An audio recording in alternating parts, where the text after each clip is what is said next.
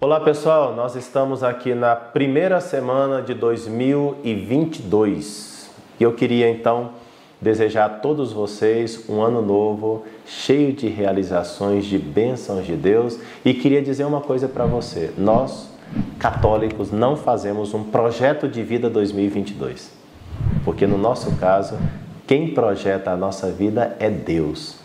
Não somos nós que fazemos os planos mais importantes, é o próprio Deus que nos apresenta o seu projeto e nós embarcamos no projeto de Deus. Evidentemente, a gente pede ao Senhor que nos abençoe, que nos proteja, que nos guarde neste novo ano, mas ao mesmo tempo a nossa oração, depois de pedir todas essas coisas boas, ela termina dessa maneira, praticamente: seja feita a vossa vontade, assim na terra como no céu. E nós nem vamos ficar com raiva de Deus se nesse ano acontecerem algumas contrariedades.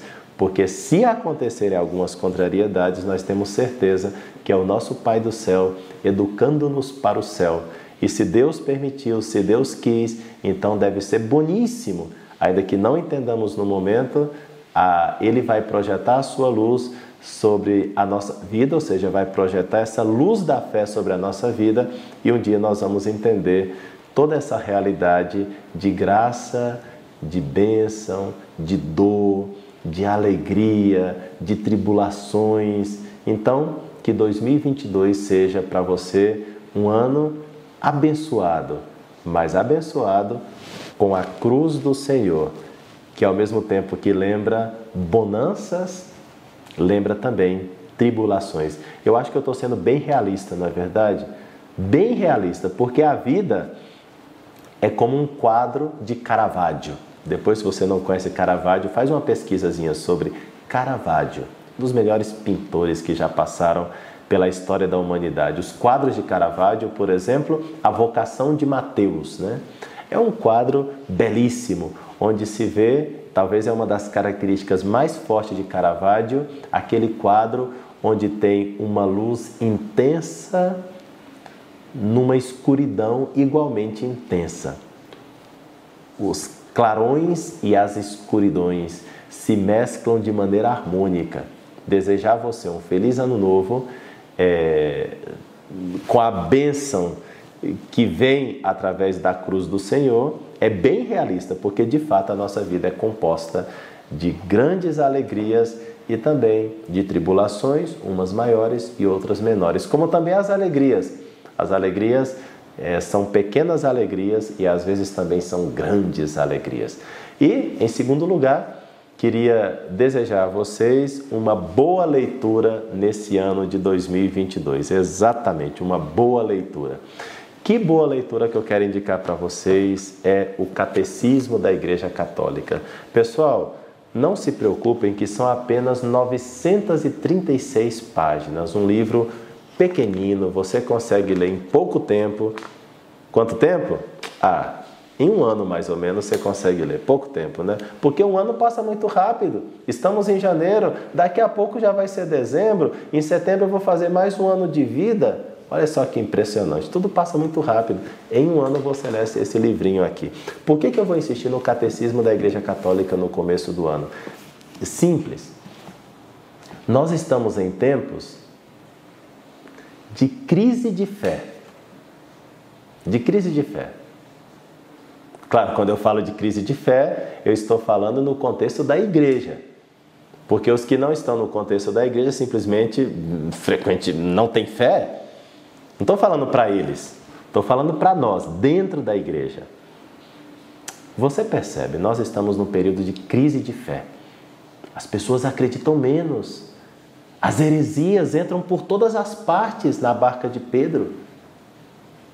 Parece que se não for uma especial graça de Deus, isso está fadado a afundar no mais profundo do oceano.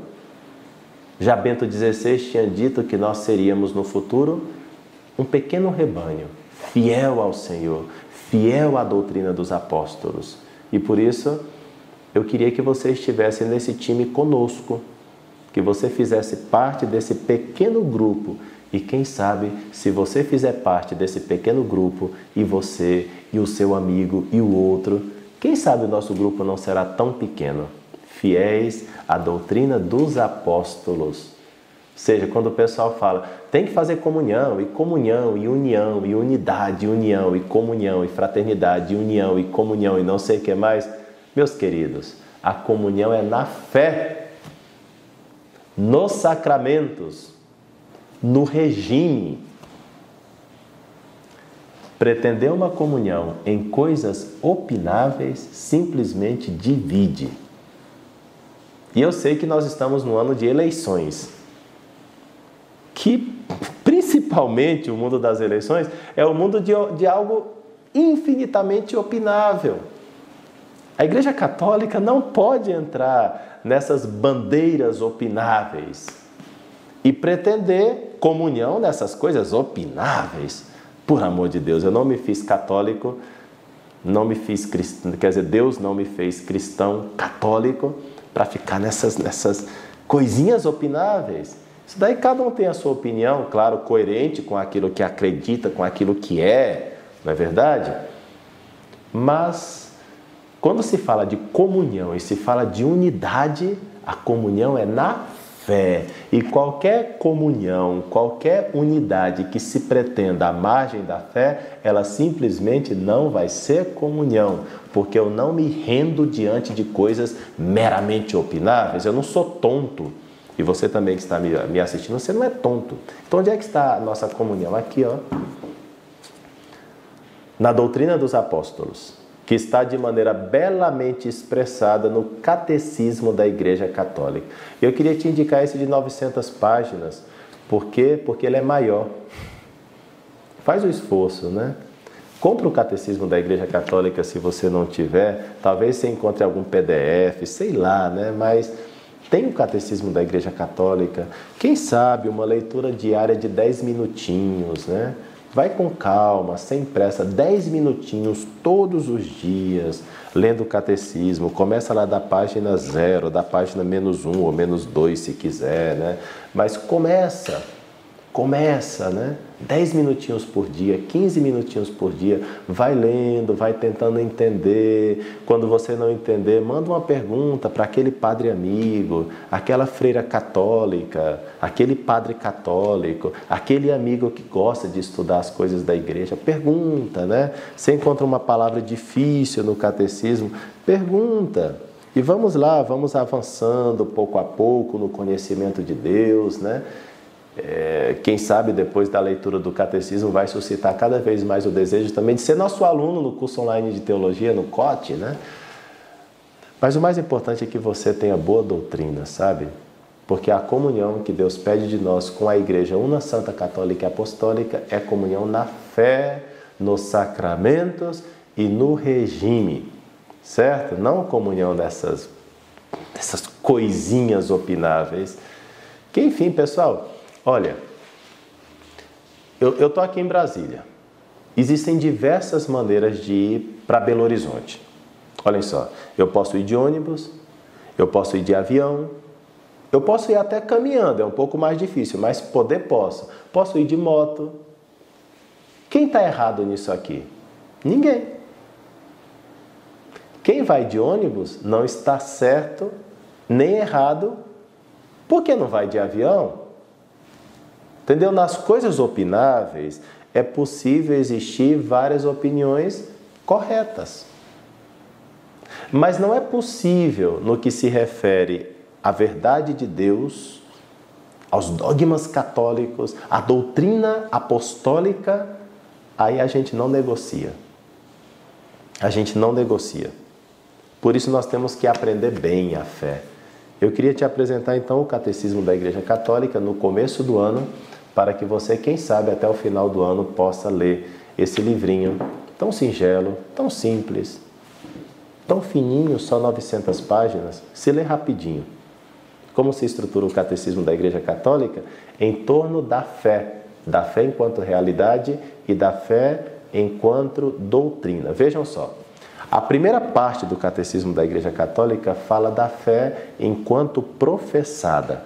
E aí, em toda a primeira parte, o catecismo explica explica uma coisa muito bela, que é o nosso crer em Deus Pai, parte por parte, vai explicando cada palavrinha do credo. Cada palavrinha do credo é uma coisa maravilhosa. E o credo é tão rico, tão maravilhoso, que ocupa, nessa versão que eu estou aqui com ela na minha mão, no Catecismo da Igreja Católica, o crer em Deus Pai ocupa praticamente 300 páginas de explicação. Tá vendo? A primeira parte são aí 300 páginas para entender o credo da igreja. Que que riqueza é o credo, não é verdade? A segunda parte do catecismo da Igreja Católica fala de novo da fé. Só que agora da fé enquanto fé celebrada. Fé celebrada nos sacramentos. Então essa segunda parte trata sobre os sacramentos e ocupa também muitas páginas no Catecismo da Igreja Católica. Em concreto, ocupa aí da página 300 aproximadamente até a página 400, 470, né? mais ou menos, são aí aproximadamente 170 páginas explicando os sacramentos. Que riqueza, hein? A terceira parte do Catecismo da Igreja Católica, de novo, trata da fé, só que agora a fé enquanto vivida. E a fé vivida são se traduz nos dez mandamentos da lei de Deus. Então, desde a página 460 aproximadamente até a página 654.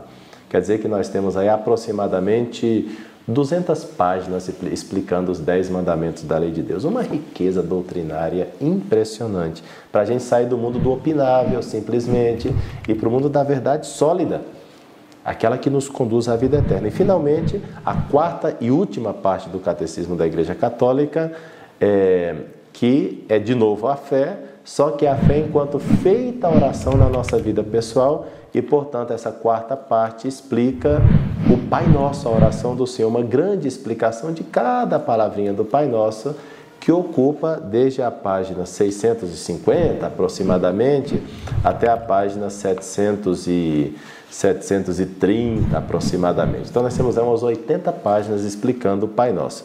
E olha só, para a alegria de vocês, na verdade, o Catecismo da Igreja Católica não tem 900 páginas, tem só 734 páginas nessa versão que eu tenho aqui, 2.865 parágrafos, ou pontos, como se queira chamar, é...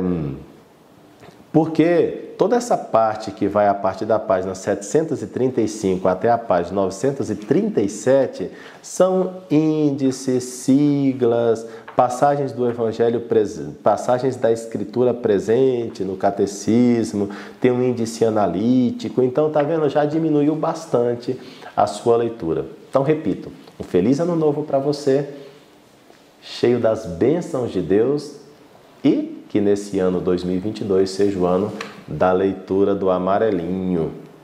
A leitura do amarelinho vai fazer com que você viva a unidade na fé nos sacramentos e no regime. Feliz 2022. Um 2022 amarelinho.